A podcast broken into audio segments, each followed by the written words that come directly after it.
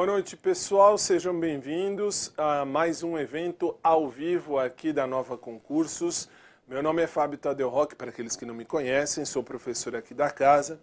E juntos nós vamos estudar agora, nós vamos fazer 7 horas, 1 minuto da noite, ao vivo, do Dia do Amigo, hein? Dia 20 de julho, Dia do Amigo, nós vamos estudar aqui algumas questões sobre a legislação extravagante para o concurso da Polícia Militar de Minas Gerais. Alerto, primeiro, eu sempre gosto de jogar limpo. Você sabe, se você me segue nas redes sociais, que Titio quebrou o tornozelo. Eu caí, quebrei o tornozelo, fui operado e, enfim, tenho agora alguns pinos no meu tornozelo, então não posso uh, andar tanto. Por isso estou sentado, mas ficarei em pé alguns momentos da aula. Então, só deixando bem claro, estou bem, estou bem, não morri, mas estou bem. E aí, uh, estou nesse cantinho de cá para começar sentadinho, porque eu não posso ainda, por ordem médica, ficar em pé. Muito bem, não tão em pé. Vamos então começar com as considerações iniciais. Vamos a elas. Primeiro, a nossa aula, nosso aulão, ele terá uma duração de 60 minutos. E estes 60 minutos que você tem aí à sua disposição na tela, ele vai servir para resolvermos algumas questões por óbvio, não vai dar para resolver tudo, mas o material de apoio que está agora, nesse exato momento, está no meu site, no fabitadeu.net. Lá você pode baixar o material à sua disposição. E claro, a nova vai deixar isso, a nova sempre deixa o link para você baixar exatamente o mesmo material de apoio que está aqui, pode estar aí com você gratuitamente, sem problema nenhum você pode baixar também, a nova vai deixar o link, certeza. E também, se você precisar de algum, alguma dúvida que venha surgir aí no meio do caminho das, dos seus estudos, o meu Instagram está aí, aí na sua tela. A última linha é o arroba meu nome. Você pode me mandar mensagem por lá, fique à vontade. E no que eu puder ajudar, conte comigo. Nós vamos juntos rumo à sua aprovação. Estou dando esses primeiros toques porque sempre bom direcionarmos como vamos estudar. Nós vamos estudar conforme você já viu comigo aqui, inclusive nas aulas de revisão, você viu, são 10 leis. São 10 leis que vão estar na sua prova. E aí você fala, professor, eu preciso saber as 10? Eu disse na aula que nós conversamos sobre o tema, nós uh, conversamos e eu disse a você que tem que ler tudo, não adianta, tem que ler. Eu te dei o filezão, material de apoio lá da outra aula tá aí. E aqui nós vamos estudar essas 10 aulas. Tá bom, legal. Mas e aí você fala, como é que vai ser? Vamos começar e eu vou te ensinar. Vai na tela, por favor. Olha só. A gente começa com a Lei 10.826. A Lei 10.826, um tópico importante para esta lei, nada mais é do que o Sinarme. Aliás, eu vou pintar a tela. Ah, não, pera, já trouxe a resposta, não é agora. O Sistema Nacional de Armas é o Sinarme. E o Sinarme faz o quê? Ele é instituído no Ministério da Justiça, no âmbito da Polícia Federal, tem circunscrição em todo o território nacional.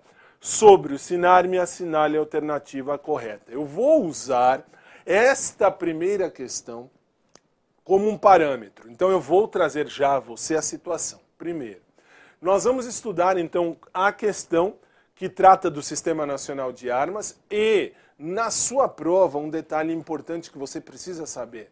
Na sua prova você tem que marcar as palavras principais, como nós vamos ver nas questões mais à frente. Não tenha pressa de sair correndo. Ah, eu preciso ser o primeiro a resolver as questões da prova. Não, porque aí você vai tomar pau. E se você tomar pau, você vai falar: ah, eu, o professor não vale nada. Por quê? Porque o aluno é assim. Se o aluno eh, passa, o aluno é o fantástico. Se o aluno repete, aí o professor é que não presta. Então, assim, eu já conheço a história, então já explico. Aqui onde está assinale a alternativa correta, você vai marcar sim uh, com uma caneta, com a caneta que você estiver, faça uma, um, um, um, um alerta para você entender isso. E veja a alternativa A.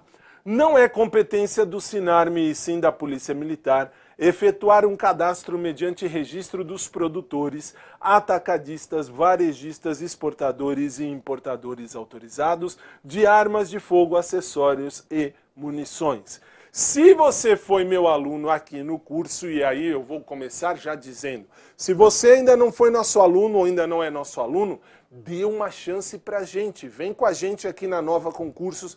Venha conosco nos nossos cursos, porque você vai ter essa aula. Fui eu que gravei e eu disse a você: sim, é competência do Sinarme.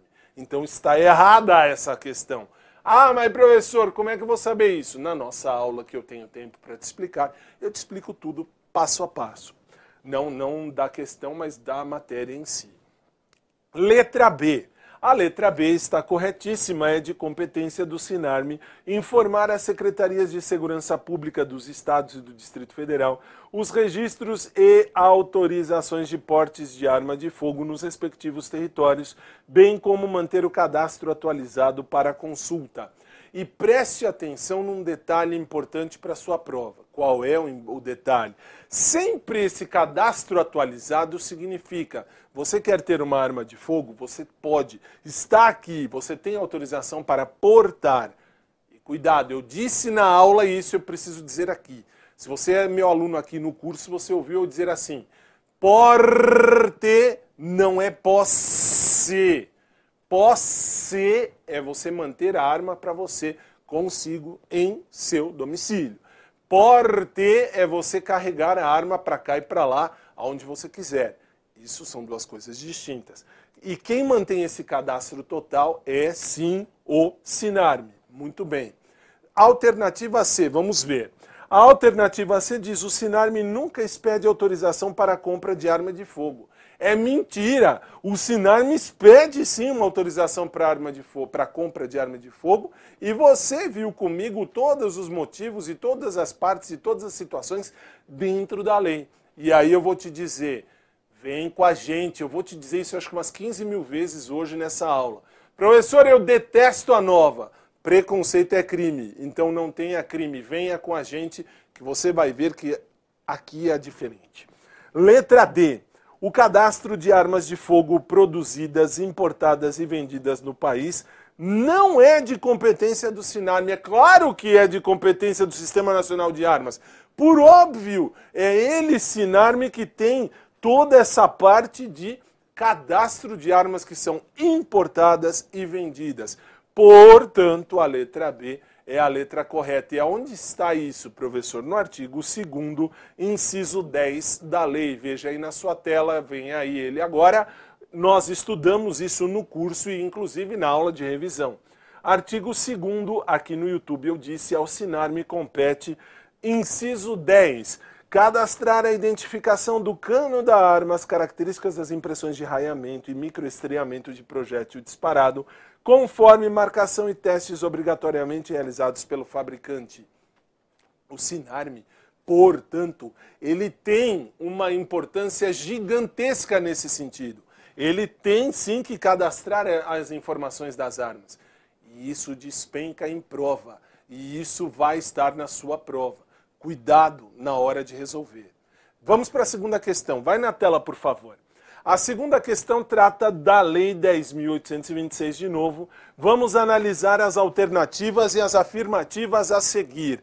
Veja, a primeira é permitido o porte de arma de fogo aos auditores fiscais da Receita Federal do Brasil. E eu disse para você, eu disse, se você foi meu aluno aqui no curso, você ouviu eu dizer 300 vezes na nossa aula. Eu disse, auditor fiscal da Receita Federal, ele tem que andar armado. Por que, que ele tem que andar armado? Uma, porque a lei manda, e outra, porque tem a, a, segurança pessoal dele enquanto auditor fiscal da Receita Federal. Cuidado, isso vai cair na sua prova. Eles vão falar do auditor fiscal. Presta atenção nessa porcaria desses auditores fiscais. Não, não a classe, hein, pelo amor de Deus na, na alternativa da questão, essa porcaria dessa alternativa que vai estar na sua prova. Eu tenho certeza, me ouve, isso vai estar. O auditor fiscal da Receita Federal pode andar armado? Sim, ele pode. É questão sine qua non dessas provas que sempre caem quando tem a 10826. Volta na tela, por favor, veja. A segunda, uh, a segunda classificação, a segunda afirmativa, trata do seguinte: a autorização para o porte de arma de fogo de uso permitido, e eu estou dizendo porte, em todo o território nacional é de competência da Polícia Federal e somente será concedida após a autorização do SINARME. Outro grande detalhe que nós estudamos aqui em sala de aula. Eu disse a você no nosso curso, por isso que eu falo, vem para nova. O que, que eu disse? É de autorização, tem que ter essa autorização do uso permitido. A arma de fogo de uso permitido tem que ter essa autorização de competência da Polícia Federal, mas ela só vem depois que houver a autorização do SINARME. Professor, mas isso é possível? Eu disse que isso não é possível, isso é certo, isso é absolutamente certo. Você quer ter uma arma de uso permitido? Você pode, você está autorizado a ter essa arma. Mas, professor, como é que eu faço isso? Você vai passar pela Polícia Federal, eu disse isso em aula e estou repetindo porque isso é importante. Você tem que passar pela Polícia Federal. Tem que passar, não tem o que discutir. E depois o Sinarme vai ter dado ali uma autorização antes. Então explica melhor. Então vou explicar. Você quer ter a posse, uh, você quer ter o porte, aliás, da arma. O que é que você faz? Você vai na Polícia Federal, você entrega todos os documentos necessários. A Polícia Federal não vai te dar o ok já. Por quê? Porque antes ela passa pelo Sinarme.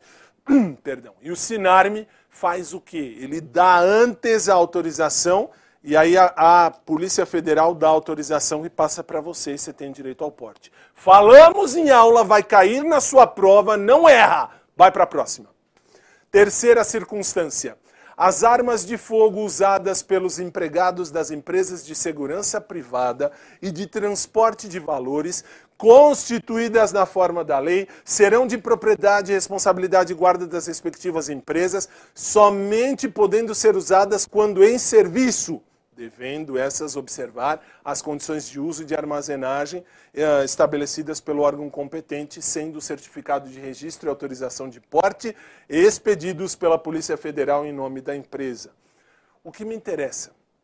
O que me interessa e você tem que saber, e nós estudamos aqui, eu disse que cai em prova, e está aqui a prova que cai em prova, é se você tem uma empresa de segurança, uma empresa de transporte de valores, eu disse, repito, por isso vem para nova, eu disse, ninguém é dono da arma que está carregando. Leia-se, ninguém, nenhum dos funcionários. A arma de fogo é de propriedade da empresa e cai na prova. E meio mundo erra. Eu disse na aula que nós gravamos aqui. E eu estou dizendo agora de novo o funcionário não tem direito a ter a arma. A arma é de propriedade do dono da empresa ou da empresa. E quem é que vai usar? O empregado, quando? Quando ele está em serviço. Portanto, a gente analisou tudo isso aqui. Se a gente analisou tudo isso aqui eu disse que está tudo certo, é porque está tudo certo. Vai na tela, por favor. Letra D. Todas as alternativas estão corretas. Muito bem, e vamos já para a próxima. Uh, aliás, só para a uh, questão de eu explicar, a primeira uh, situação é permitido o porte de arma de fogo. Está correto porque está no artigo 6 inciso 10. Você pode verificar isso na, na lei depois. A, a assertiva 2 está correta porque está no artigo 10 da lei. A, e a terceira está correta porque está no, no artigo 7 da lei. E detalhe, durante toda a aula de hoje, eu vou trazer a você essa circunstância. Que circunstância? Eu vou explicar e vou provar o que está certo e o que está errado dentro da lei. Por isso eu disse, pega o material de apoio. Porque o material de apoio vai fazer a diferença na hora de você estudar. Daqui, desse material de apoio, pelo menos três questões estarão na sua prova. Pelo menos. No mínimo. Igualzinho? Se não for igualzinho, é muito parecido. Te falo sem medo de errar. Volta na tela, por favor. Olha só. Aí, portanto, todas estão corretas. Agora vamos lá. Vamos para uma de certo e errado para você verificar sobre o Sistema Nacional de Armas. Compete ao Sinarme informar as secretarias de segurança pública dos estados e do Distrito Federal os registros e autorizações de porte de arma de fogo nos respectivos territórios, bem como manter o cadastro atualizado para consulta. E veja que eu marquei em azul. Compete ao Sinarme, portanto, compete ao Sistema Nacional de Armas em amarelo, fazer o quê? Informar. Mas, professor, esta informação não é uma informação expressa? É, nós estudamos isso, isso está certo, isso está devidamente correto, devidamente bem colocado. E por quê? Pela circunstância de que nós temos aí a, a certeza de que nesta, uh, nesta assertiva, o Sinarme tem que informar. Presta atenção no verbo. No verbo. A Bíblia diz: o Verbo se fez carne e habitou entre nós. E aí eu vou dizer para você na prova: e o Verbo se fez questão e habitou entre nós. Presta atenção no verbo. E eu disse em sala: o Sinarme tem por obrigação, primeira e maior uh, obrigação do Sinarme é informar. Mas informar o quê? Informar os detalhes, os registros, as autorizações. Nós falamos isso em sala de aula. E aí? E aí, volta na tela, por favor. Veja. O artigo 2 desta lei vai falar exatamente isso no inciso 11 e aí no inciso 11 a gente viu isso em sala de aula, por isso que eu falo, pega o material que você vai ter aí na sua mão, opa, um material de apoio totalmente bem uh, feito. Muito bem, vamos à questão 4. Qualquer cidadão comum, qualquer cidadão comum, veja, ah, em azul, qualquer cidadão comum Uh, que, uh, vamos para o azul de novo. E após todos os requisitos terem sido comprovados, vamos para o amarelo, que queira adquirir arma de fogo, a emissão do porte da arma é realizada. Vou deixar o verde depois. Quem vai fazer esta emissão do porte? Cuidado! E por que cuidado? Aí mora um detalhe importantíssimo da sua prova.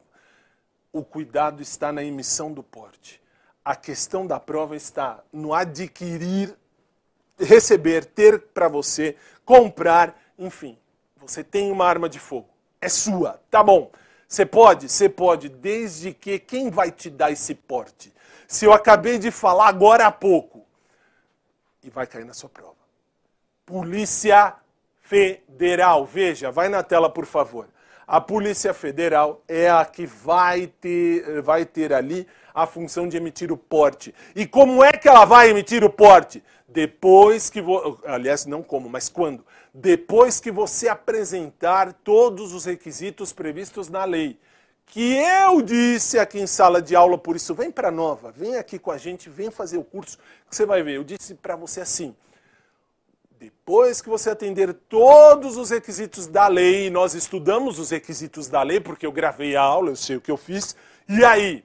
Eu te disse, depois que você cumpriu todos os requisitos, todos os requisitos, você vai na Polícia Federal que vai informar ao Sinarme que você quer aquele, uh, uh, aquele registro, e aí você fala, puxa, professor, eu tenho agora o registro do porte. Tá bom. Quem te deu? A Polícia Federal. Por quê? Porque o Sinar me autorizou antes. Muito bem. Volta na tela, por favor. Aonde está isso? Veja, no artigo 10, caput do Estatuto do Desarmamento, diz que a emissão do porte da arma de fogo é de atribuição da Polícia Federal. Muito bem. Vamos para a Lei 8069, que é a, a Lei da Criança e do Adolescente, é o ECA. E olha lá, é dever de todos prevenir a ocorrência de ameaça ou violação dos direitos da criança e do adolescente. E quando eu falo isso, o que é que eu digo a você? Eu digo a você o seguinte: se, e tão somente se, eu vou prevenir, e olha o verbo, prevenir. Quem é que vai prevenir? Todos. Quem tem que fazer essa prevenção da ameaça e de violência da criança e do adolescente? Todos. E aí a prova pode ir mais além. Eu te trouxe essa questão porque aqui eu tenho uma questão dentro da questão. Todos devem prevenir a ocorrência de, de, de ameaça ou violência. Legal. Professor, quando a prova diz assim, a família tem que prevenir ameaças e, e violências contra criança e adolescente, isso está certo? É lógico que está certo. Um pai e uma mãe são os primeiros a fazer aí a proteção da criança e do adolescente. São eles que vão proteger em primeiríssimo lugar toda essa violência. Mas por quê? Volta na tela, por favor. Porque olha só, a lei proíbe qualquer trabalho salvo na condição de aprendiz a menor de. Cuidado. Esta uh, questão, ela não é só nossa. Como não é só nossa? Essa questão está lá no direito constitucional também. E lá, porque lá na Constituição Federal diz que a criança pode trabalhar, sim, ela pode como aprendiz.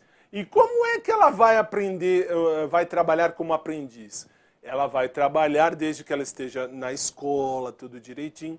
A partir de 14 anos, letra A de anta. E não seja anta, acerte a questão pelo amor de Deus. Por quê?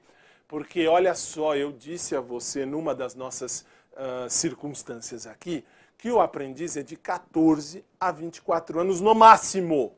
E aí você vai ver se você vier aqui fazer o curso com a gente. Vem. Próxima, por favor, na tela. Uh, 14 anos já falamos, artigo 60 do ECA vai falar isso. Olha essa questão que está na nossa disciplina. De acordo com a lei 8.069, que é o ECA, considera-se, e olha lá as idades, e eu não vou nem olhar tudo isso aqui. Por que, que eu não vou olhar tudo isso aqui? Porque aqui ele está te perguntando assim: quem é criança, quem é adolescente? Criança. Criança é a pessoa de até 12 anos incompletos. Portanto, você já tem alternativa A, B, uh, A e B só que estão com 12, você já eliminou a C, a D e a E. Aí você diz, tá, e adolescente? Adolescente é entre 12 anos completos e 18 anos incompletos. Professor, mas não tem incompleto aqui na questão. É a letra B, não é? É a B, mas a B não tem o incompleto. E se não tem incompleto, o que a gente faz? A gente marca a letra B do mesmo jeito. Por quê? Porque aqui diz que de 12, entre 12 e 18 anos você é um adolescente. Parabéns, você é um adolescente. Ah, professor, e vamos dizer, e aí vem o detalhe da questão para sua prova. Vamos dizer que tivesse uma outra alternativa com a palavra incompleto na questão. Qual que eu marco? Você vai marcar que tivesse incompleto do 18, 18 anos incompletos. Por quê? Porque aí estaria mais certo. Mas aí teriam duas certas, professor. Não. Você tem que analisar a questão mais correta. Por quê? Porque entre 12 e 18 é um, é um adolescente. Entre 12 e 18 incompletos é o mais adolescente possível, é o correto. É a parte correta. E onde está isso? Está nos termos do artigo 2 do Estatuto da Criança e do Adolescente. Terceira questão. A terceira questão, eu preciso te mostrar um detalhe. Leia em amarelo: a criança e o adolescente têm direito à liberdade, ao respeito e à dignidade como pessoas, como pessoas humanas, em processo de desenvolvimento e como sujeitos de direitos civis, humanos e sociais garantidos na Constituição e nas leis. Agora em verde, o direito à liberdade compreende os seguintes aspectos. Veja, eu tenho uma penca de aspectos. Não saia correndo antes de ver o que a questão pede. Porque até então a questão diz: a liberdade compreende os aspectos. Tá, mas você tem que ler isso antes de responder? Sim. E aí o que é que acontece? Vamos ler os aspectos. Vai na tela, por favor. Primeiro, ir, vir e estar nos logradouros públicos e espaços comunitários sem ressalvas. Está aí o erro grande. Eu falei aqui no nosso curso na Nova. Eu disse para você, por isso eu falo, vem para a Nova. Por quê? Porque eu disse assim: espaços comunitários, ruas e todos os logradouros públicos, toda criança e adolescente pode estar sim. Mas não é sem ressalva, não é a hora que ele quer, do jeito que ele quer, da maneira que ele quer ele tem que cumprir algumas, uh, algumas situações, algumas características que nós estudamos no curso. Por isso eu vou repetir, vem para a nova. Volta na tela, por favor. Segunda circunstância, opinião e expressão. Toda criança tem opinião e expressão. Toda criança tem direito a acreditar e a ter um e a ir e a frequentar um curso, um culto religioso, brincar, praticar esporte, divertir-se, participar da vida familiar e comunitária sem discriminação, por óbvio, participar da vida política na forma da lei, buscar refúgio, auxílio e orientação ah, professor, então tudo isso está certo? Está. Cuidado, porque agora eu vou falar uma coisa que parece brincadeira, mas eu recebi isso de um aluno uma vez numa, numa aula presencial. O aluno disse, quando eu expliquei isso, o aluno disse assim: professor, eu li lá, tem direito, por exemplo, à opinião e expressão, legal. Quando eu era pequeno, meu pai, se eu fosse falar alguma coisa, ele me virava um soco na cara e me quebrava os dentes. Cuidado muita gente, pode parecer brincadeira, mas muita gente em muitos lugares do Brasil, não sei onde você me assiste nesse momento, você pode estar em qualquer lugar do Brasil, e muita gente tem isso. Tem aquela família onde o pai ele é severo, ele é autoritário, ele bate. Ah, professor, não pode mais bater. Não é que não pode bater, ah, não pode espancar. Ah, levar uma palmadinha para corrigir, é lógico que pode. Você não pode espancar uma criança, por óbvio. Ninguém, enfim. Mas a questão é assim, se o seu pai e sua mãe não te deixavam ter uma opinião ou expressar uma opinião, isso é particular seu. Você pode expressar a sua opinião. Eu vou dar o meu exemplo em casa. Quando eu era pequeno, meus pais sempre me deram liberdade para eu expressar a minha opinião. Sempre. Só que nunca me ouviam. Nunca me davam razão. Ah, professor, então para que tem expressão? Justamente por isso porque o código aqui, a lei, aliás, a, a o ECA, o Estatuto da Criança e do Adolescente, garante esse direito para a criança. A criança tem direito a se expressar e deve ser respeitada. Cuidado com isso na sua prova. Muita gente erra porque traz essa ideia da família. Não traga essa ideia da sua família. Quando você for fazer a prova, esquece toda a sua vivência e pensa na lei. Você passou na prova, aí você manda tudo para o inferno que você já vai tomar posse, entrar em exercício, beleza, legal. Na hora da prova, você pensa na lei e dane-se o resto. Volta na tela, por favor. Aí, olha lá, agora a gente leu tudo isso. A alternativa correta é a C, que diz que só um está incorreta, por óbvio, porque tem ressalvas. A criança não pode ir, vir e estar em qualquer lugar, a qualquer hora. E o exemplo que nós usamos aqui em sala de aula dentro do curso foi a criança que vai, por exemplo, para um, espetáculo adulto. Como assim? Um espetáculo onde é assim, a censura, a censura não. A, a, a, classificação etária diz não é aconselhável para menor de 18 anos. Ah, mas tá lá. Tá lá, mas não deveria estar. Tá. Tem ressalva. Volta na tela, por favor. Vamos então para a questão. Aliás, o artigo 16 é o que ilustra a questão. Vamos agora para a Lei 9099. A Lei 9099, a Lei do Juizado Especial Civil e Juizado Especial Criminal, diz. A Lei 9099 instituiu o Juizado Especial Criminal para julgar as infrações penais de menor potencial ofensivo. Primeira informação. Segunda informação em verde, a citação será pessoal e far-se-á no próprio juizado ou por mandado. Em vermelho, sempre que possível.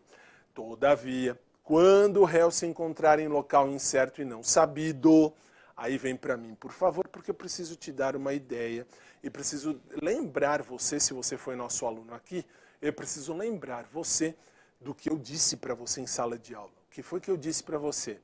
A citação sempre é pessoal no juizado especial, seja civil, seja criminal. Você não vai receber um mandado de citação. E é mandado com D de doido. Por que, que eu disse isso? Porque lá na aula eu expliquei. Mandado com D de doido é a ordem do juiz. Ah, professor, você está falando que o juiz é doido. Não, eu estou dizendo assim. Existe o mandado com D, ordem judicial. E se o juiz e se o juiz der esse mandado, e se o mandado for de citação, o que acontece? Quando é por escrito, é por escrito, vai por escrito, acabou. num juizado especial nunca é por escrito. Sempre que possível eu vou fazer, ou melhor, nunca não. Sempre que possível eu vou fazer essa citação de maneira pessoal. Eu vou dizer: o senhor está citado. Professor, mas eu estou citado? Sim, você está citado. Cuidado. Agora, quando o réu está perdido, eu não sei onde ele está. Ele está em Lins. O que, que é Lins, professor? É cidade? Não, não é a cidade. Lins, local incerto e não sabido.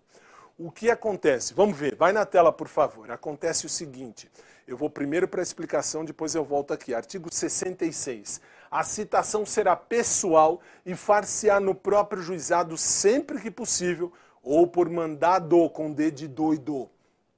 Parágrafo único. Não encontrado acusado para ser citado, o juiz vai encaminhar as peças existentes ao juízo comum para a adoção do procedimento previsto em lei. Professor, mas então você está dizendo, se ele não for localizado, o que acontece? Acontece que eu sou o juiz. Eu sou o juiz, eu vou mandar isso para o juízo comum. Sai do juizado especial e vai para o juizado.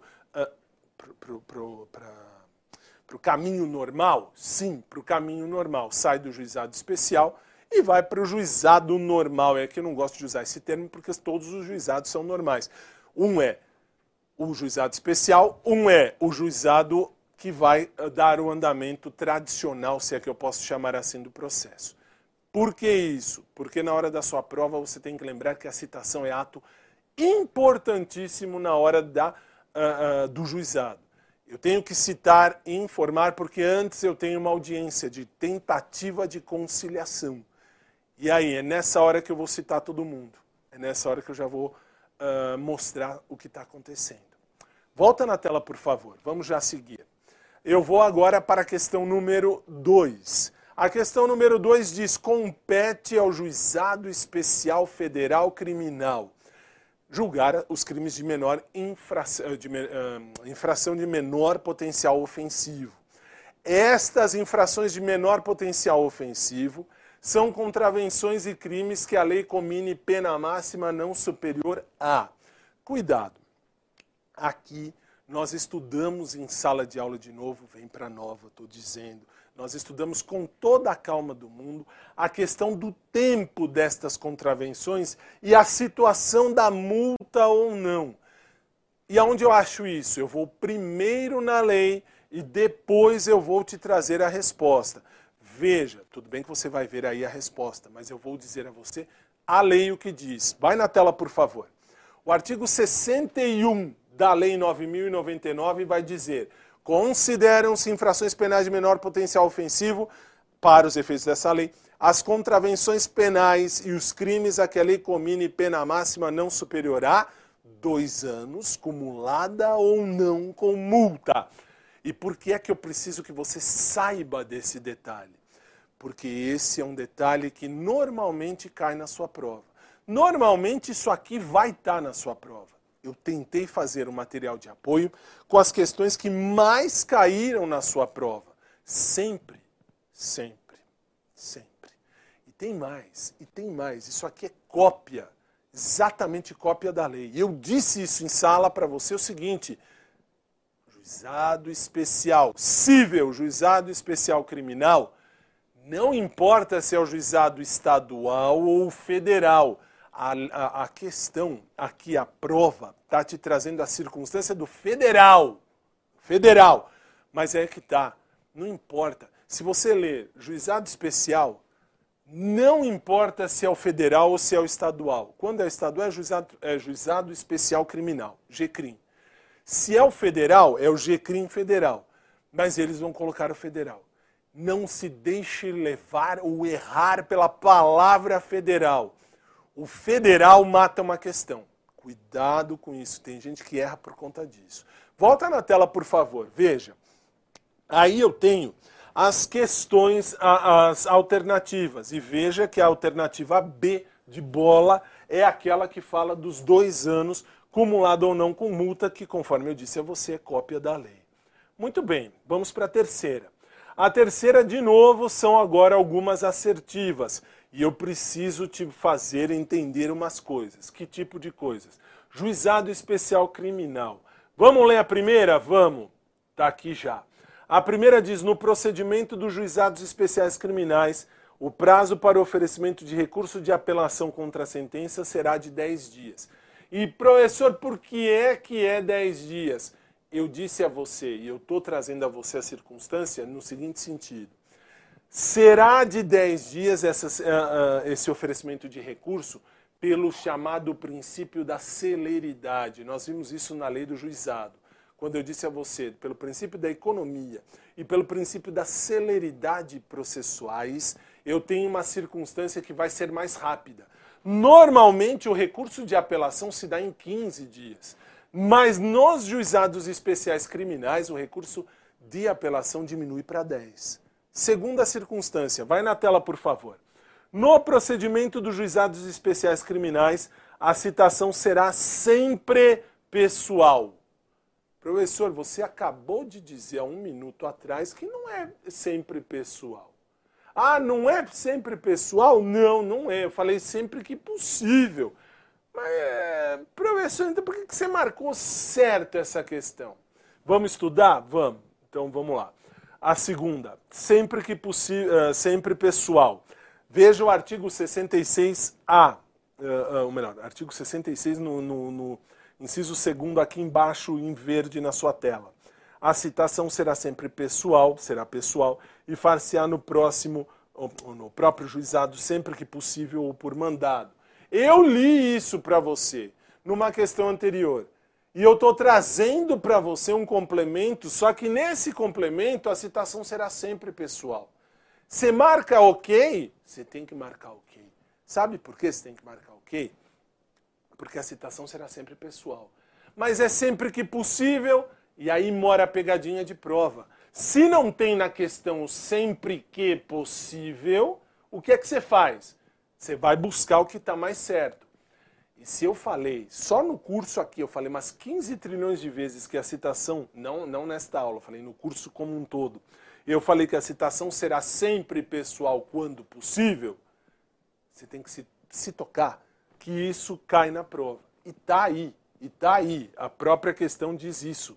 Veja só, volta na tela, obrigado.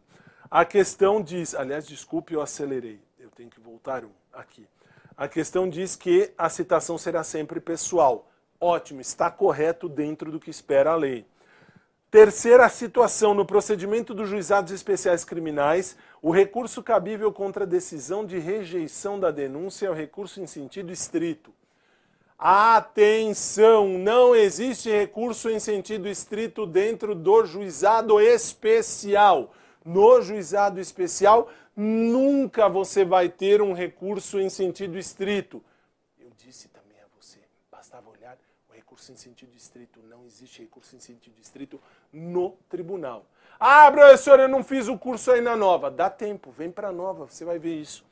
Quarto, uh, quarta hipótese no procedimento do juizado especial criminal, a homologação da composição civil acarreta a renúncia ao direito de queixa na ação penal privada, mas não acarreta a renúncia ao direito de representação na ação penal pública condicionada. Está errado. Acarreta sim a renúncia também. Esse segundo não aqui do fundo da questão está errado.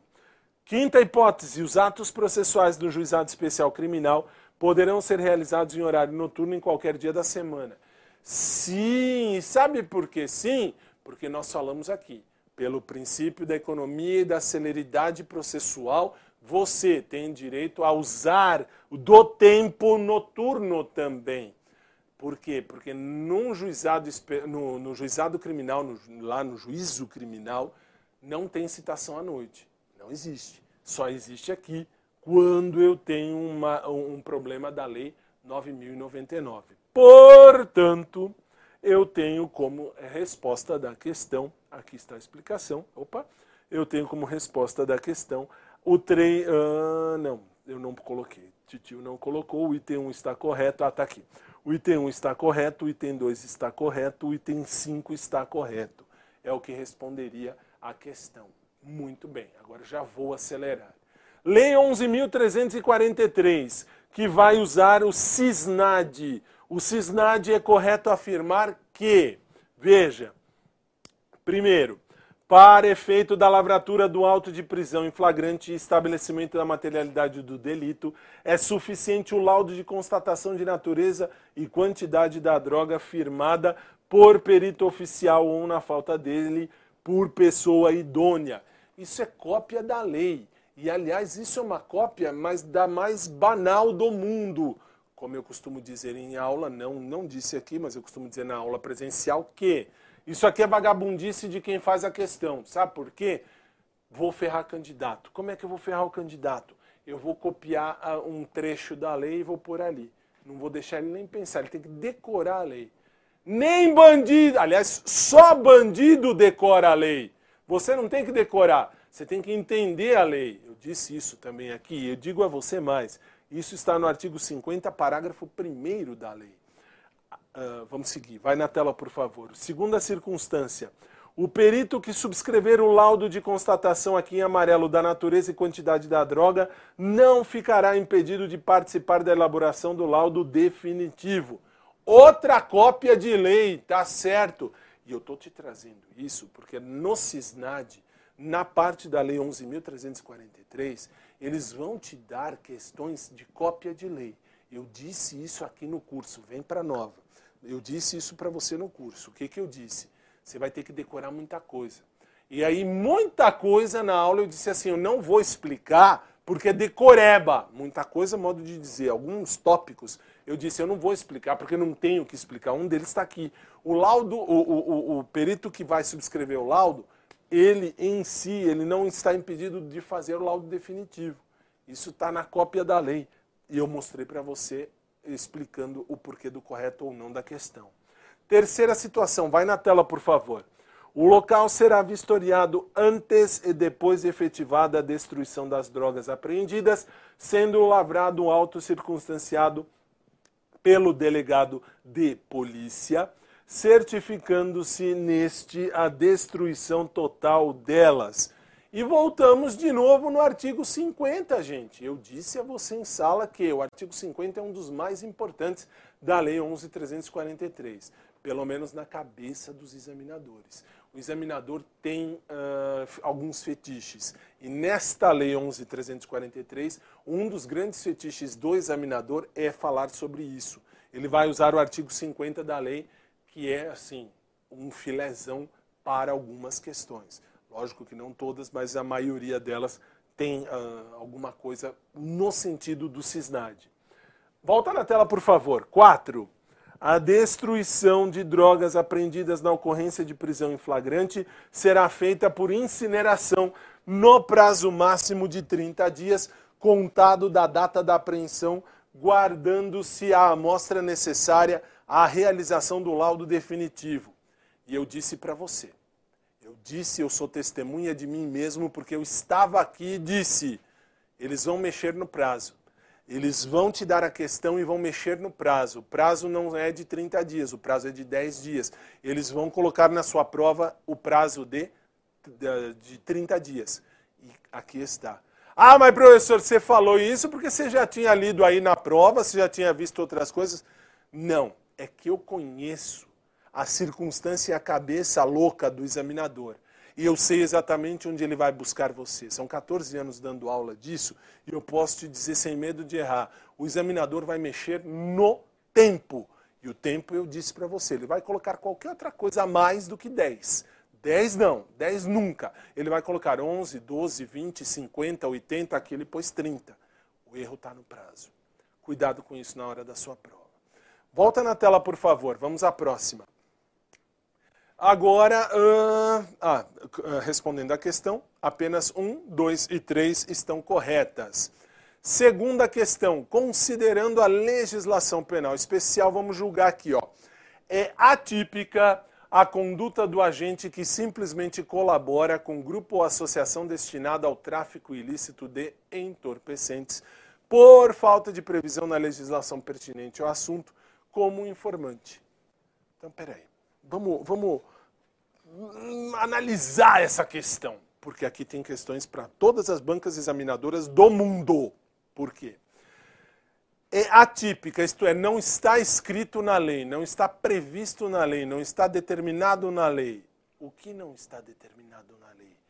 A conduta do agente. Que conduta do agente? Que colabora como informante. Ele vai falar alguma coisa. Isso está errado. Mas errado com E maiúsculo. Por quê? Porque o informante também está, será responsabilizado o informante, assim como os demais que participam dessa circunstância, ele também será responsabilizado. E por quê? Porque não é atípica, é típica. Professor, como assim típica? Quando você escuta a palavra, olha, isso que você está fazendo é típico. Isso significa, isso está previsto na lei, isso está dentro da lei. Por exemplo, matar alguém. Você dá um tiro em alguém e mata esse alguém que aconteceu aí? Um homicídio. Homicídio é típico. Por que típico? Porque está previsto no Código Penal, está escrito ali. Tem algum lugar falando dele. Da mesma maneira, o informante tem alguma coisa dizendo dele. Está na lei. Vai na tela, por favor. O artigo 37 da lei prevê exatamente isso. Olha lá, colaborar como informante com grupo, organização, associação destinados à prática de qualquer dos crimes previstos na lei é crime. Então eu respondo Sim, você responde e vai responder junto com os demais. Muito bem. Vamos trazer já a próxima questão. A respeito da lei, é correto afirmar. É correto afirmar. Vamos a ela. Há previsão de delito culposo no rol de crimes. Veja, o artigo 38 do Código uh, do CP, do Código Penal, prevê um crime na modalidade culposa prescrever ou ministrar culposamente drogas sem que, ela, sem que delas necessite o paciente ou fazê-lo em doses excessivas ou em desacordo com determinação legal ou regulamentar. Aliás, eh, desculpe, eu falei Código Penal, mas não é, o artigo 38 da lei, perdão. E aí, o que acontece dentro disso aqui? Se está previsto, está aqui prescrever o que acontece nesta circunstância. Ok, existe a previsão. E se existe a previsão, está correto? Sim, está correto. Mas tem mais, tem outras. Vamos analisar a próxima. Vai na tela, por favor. Segunda situação, na hipótese do delito previsto no caput do 33, o indivíduo primário com bons antecedentes que não se dedique às atividades criminosas, nem integre a organização criminosa, poderá ter a sua pena reduzida desde que confesse a autoria delitiva de um sexto até dois terços. Está errado. E por que está errado? Está errado por um simples motivo. Volta na tela, pode manter na tela, por favor. Está errado porque no parágrafo 4 do artigo 33 da lei, não há a aplicação de causa de diminuição de pena se o agente confessar. A, conf, a confissão do crime não exime o, uh, uh, uh, a culpa do agente. O agente vai responder. Muito bem, mas tem mais, não tem? Tem. Volta na tela, por favor. A terceira circunstância que está errada. Veja, o condenado pelo delito previsto no artigo 28 não poderá receber, na pena, receber pena privativa de liberdade, salvo se for reincidente e demonstrar resistência ao tratamento contra a dependência química. No artigo 28 não tem essa previsão. E como é que eu sei disso? Porque nós falamos aqui no curso, expliquei isso passo a passo para você. Se não está previsto em lei, não tem, não tem uh, cabimento. Está errado aqui. Muito bem, volta na tela, por favor. Letra D, o delito de associação para o tráfico consignado no artigo 35 exige a mesma, a mesma quantidade de agente prevista para o crime de quadrilha ou bando disposto no 288 do Código Penal. Por que está errado? Justamente porque ah, na configuração ali, para que se consuma o crime de quadrilha ou bando, é exigido o número mínimo de três pessoas. Portanto, existe um erro aí também. Sim. E como é que eu sei isso? Primeiro, você vai ter que lembrar que a associação para o tráfico não existe, não exige a mesma quantidade de, de uh, agentes previstas para o crime de quadrilha ou bando. Quadrilha ou bando? Três ou mais é uma quadrilha ou é um bando? Sim. Portanto, portanto, eu tenho uma circunstância errada. Então, o que, que eu faço, professor? Alternativa correta. Ah, ainda temos a letra E, desculpe, vamos ver aí.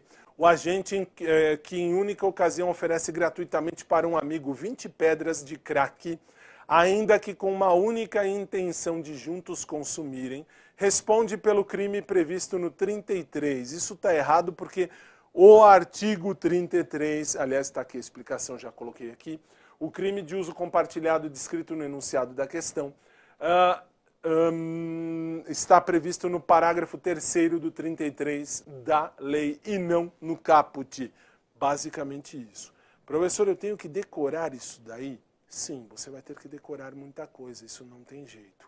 Portanto, agora sim, a alternativa correta é a letra A, porque existe sim a previsão de delito culposo no rol ali de crimes. Muito bem. Algumas coisas nós falamos em aula, e eu já vou falar de novo, que você vai ter que decorar. Vai ter circunstância que não tem outro jeito a não ser decorar.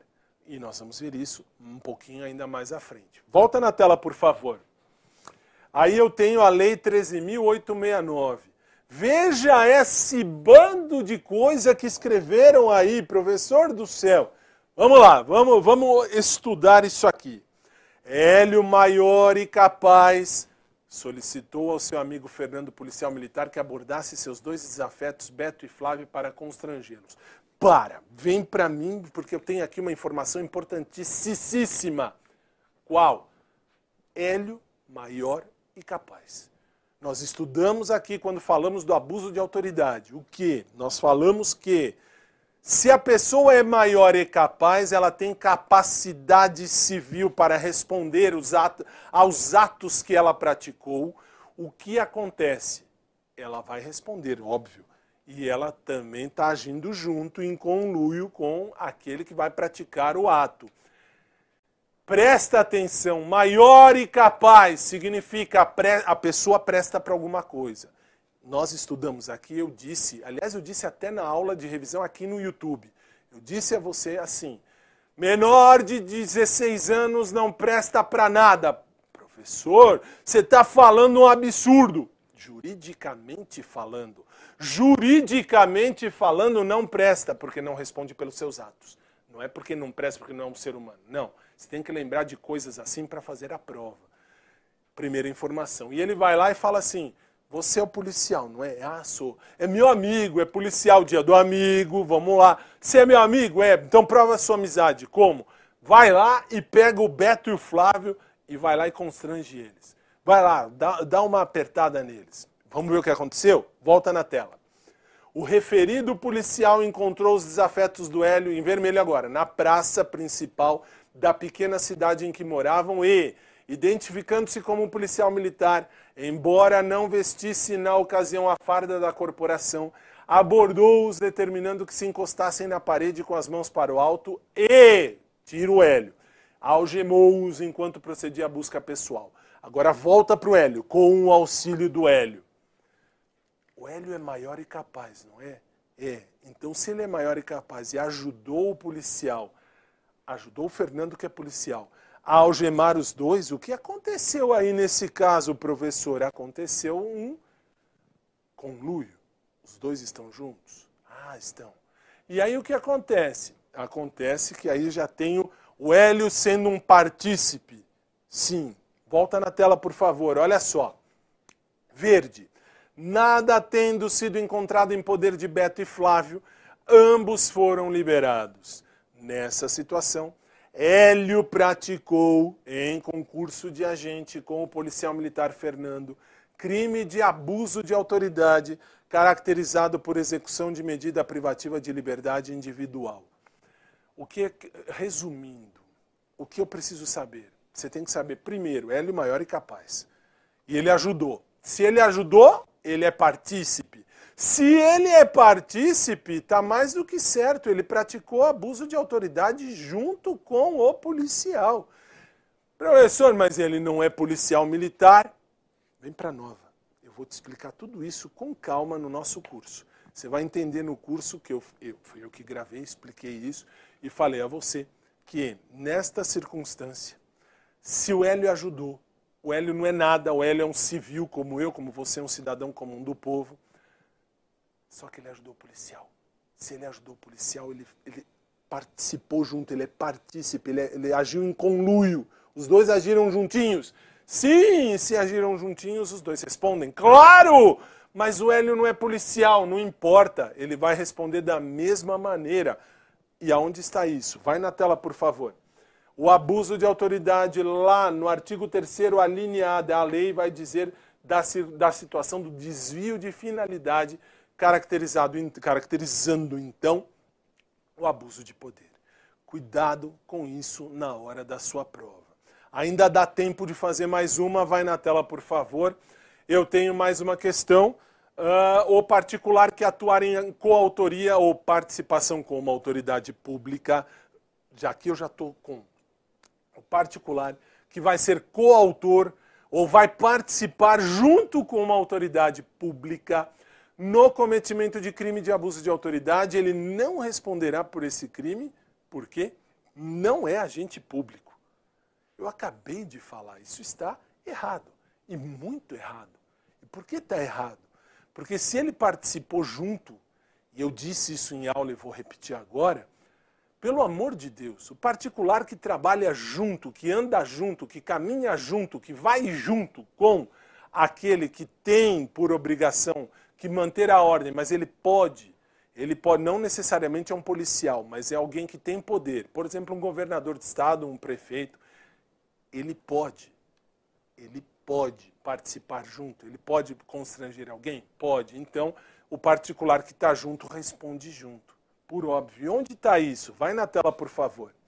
Dentro dessa questão, eu tenho os crimes próprios que admitem a coautoria e a participação dentro da lei do abuso de autoridade no artigo 1 mesmo que de pessoas que não ostentem a qualidade exigida pelo legislador. Assim, os agentes públicos podem praticar os crimes de abuso de autoridade contando com a contribuição de outras pessoas, as quais, mesmo não sendo agentes públicos, responderão também pelo abuso de autoridade em função do que diz o 30 do Código Penal.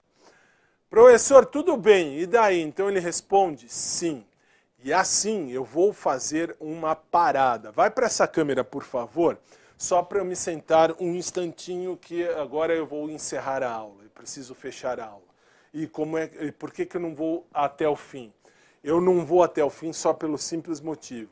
Não vai dar tempo, eu gostaria de explicar e expor tudo a vocês. São 19 horas e 58 minutos no meu relógio. Daqui a alguns minutos nós temos outra live aqui na, na, na nova. Professor, mas eu tive dúvida, eu tenho alguma dúvida. Tem muito material, tem bastante material, e eu vou pedir a você a gentileza, por favor, de uh, baixar o material, porque você vai ter toda a explicação, tudo o filé da matéria. Deixa eu só colocar no final daqui do que eu preciso mostrar a você porque eu tenho mais um detalhezinho. Opa, não. Coloca aqui para mim, Marcelo, por gentileza, se você puder. Desculpem, gente, é que eu com o meu tornozelo quebrado eu tenho alguns detalhes. Pode deixar nesse aqui mesmo. Não, no anterior. Que assim, eu, uh, eu me disponho a ajudar você naquilo que você está uh, se preparando, naquilo que você está aí, uh, enfim, produzindo ou fazendo. Aqui, ótimo, obrigado. E aí, assim, Uh, não dá tempo de falar de tudo, mas eu deixei tudo explicadinho nos mínimos detalhes para você ter todo o material o mais completo possível. Confie em nós, confie na Nova, uh, porque assim, eu dou aula aqui, já disse, há 14 anos, desde 2000, uh, ou melhor, desculpe, há 7 anos, desde 2014, e posso falar sem medo de ser feliz que aqui você tem gente comprometida, de coração, de coração. Uh, Deixe-me ver algum tipo de comentário que tem aqui. Uh, não, aqui nesse momento. Não, não está aqui. Uh, mas o que eu pude ajudar, eu ajudei a vocês. Enfim, qualquer dúvida, fica o meu contato aqui dentro, o meu site, o fabitadeu.net, as suas ordens. E qualquer coisa, o meu Instagram está aí, você pode mandar mensagem. No meu, no meu site tem o meu WhatsApp, esqueci de pôr aí. Ah, professor, você é maluco. Não, eu gosto de ajudar no que eu puder ajudar, eu vou te ajudar. Nós não precisamos fazer rodeio, nós temos que falar aquilo que cai. E aqui na Nova você tem professores assim muito comprometidos com o que fazem. Nós somos comprometidos com o que a gente faz. Vem com a gente, você vai se surpreender. Dá uma chance para nós. Vem com a gente. Eu garanto a você, você não vai se arrepender. No mais, uma boa noite a todos. Muito obrigado. Eu estou às ordens para ajudar você naquilo que eu puder e a Nova também, com certeza. E obrigado aos meus superiores pela confiança em mim e no meu trabalho em poder estar aqui. E aí a gente se vê. Um forte abraço a todos, uma boa noite, muito obrigado.